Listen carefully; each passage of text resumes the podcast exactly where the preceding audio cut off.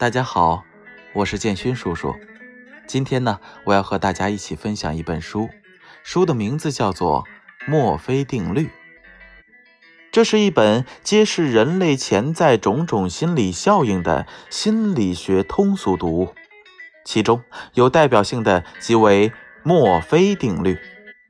与此同时呢，从自我认知、经济管理等方面入手。作者引述了数十条对现代人工作生活有诸多影响的心理学、管理学定律、法则，比如陈毛效应、瓦伦达效应、霍桑效应、洛克定律、凡伯伦效应等等，将一个个看似艰深晦涩的定律、法则阐述的透彻明了。对人们正确理解人性、理解社会有着十分有益的启示。本书语言流畅，案例丰富，对于读者拓展认知心理、改善思维方法、提升生活工作格局，有着深远的指导意义。咱们先来了解一下本书的第一个效应——镜中我效应，突破思维界限。认识真正的自我，镜中我效应，镜中我与真的我。镜中我效应是一九零二年由美国社会科学家查尔斯·霍顿·库利提出的。这个理论认为，一个人的自我观念是在与其他人的交往当中形成的。一个人对自己的认识。是其他人对于自己看法的反应，他所具有的这种自我感觉是由别人的思想、别人对于自己的态度所决定的。在《人类本性与社会秩序》一书中，库利做了一个形象的比喻：每一个人都是另一个人的一面镜子，反映着另一个过路者。所以，这个理论又被称为。镜中我效应，顾名思义，镜中我效应的内涵是：就像我们只能从镜子里看到自己的长相，我对于自我的认知也都来源于其他人对于我们的看法。因此，与一般社会心理学理论所提倡的“不要在意别人的看法”观点是相反的。镜中我效应指出。每个人的自我观都来自于通过与其他人的相互作用形成的。首先，我们会想象他人是如何认识自己的；其次，我们会想象他人在这个认识上是如何评价自己的；最后，我们会根据别人对于自己的认识和评价产生某种感觉。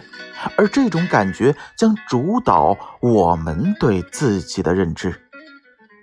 举个例子，我向慈善机构捐了五十元钱，然后通过别人的种种评价和反应，去想象他们对我的认识。一个正在参与慈善活动的人，接着通过他人的口头评论或其他反馈渠道，我认为。他对于我的评价是热心、善良的人。然后，我对于这种认识和评价感到十分喜悦，并且因此进一步认识了自己，相信自己确实是一个热心、善良的人。之后，我也会继续以这种标准来要求自己。这就是一个人的自我观的形成过程。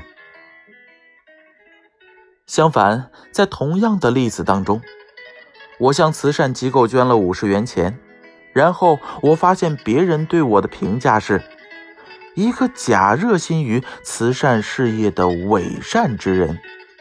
这个评价会让我审视内心，相信自己参与慈善并不是因为伪善，于是我会产生愤怒和排斥的情绪，同时在这种情绪当中。也进一步认清了自己，我绝不是一个伪善的人。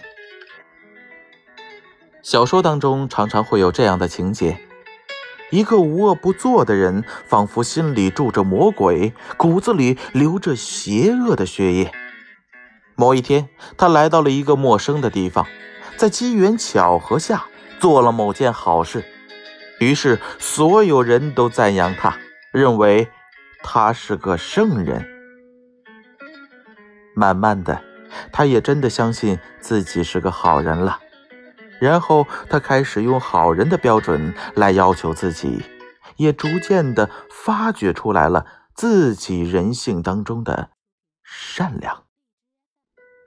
在小说最后，他往往会为了保护那些认为他是圣人的人和过去邪恶的伙伴反目成仇，并用生命赎清了自己过往的罪孽，完完全全成了圣人。这就是一个镜中我塑造真的我的过程。故事虽然俗套，可是其中所蕴含的心理学却依然那样的充分。在现实生活当中，我们常常也会碰到类似的场景。有一位女子抱着小孩上火车，车厢早已经坐满了人，其中一个年轻人正躺在椅子上，一个人。占了两个位置，小孩哭闹着要坐，并用手指着那个年轻人，但是年轻人呢，假装没听见，依旧躺着睡觉。这时，孩子的妈妈用安慰的口吻说：“这位叔叔太累了，让他睡一会儿吧，他睡醒了肯定会腾出这个位置来的。”几分钟过后。那个年轻人睁开了眼，一副刚刚睡醒的样子，然后坐直了身子，把另一个座位让给了那个抱孩子的女子。小孩子哭闹着要坐，年轻人不理不睬。妈妈的一句安慰之语，却让年轻人客气的让座。这其中的奥妙在于，年轻人对于自己的自我评价。转变了，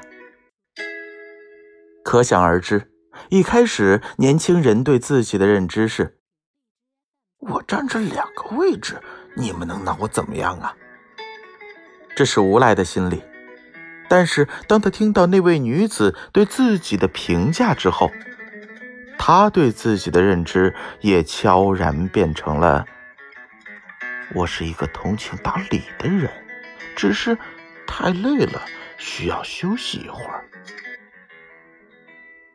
他的自我观变化了，随即其相应的行为也跟着变化了。可见，个体与社会如此相关，个体往往需要通过社会中其他人的评判，才能完成对自我的认知。这一点告诉我们，我们是什么样的人，很多时候是由社会反馈决定的。别人认为我们是什么样的人，我们可能就成为什么样的人。镜中我效应由建勋叔叔播讲。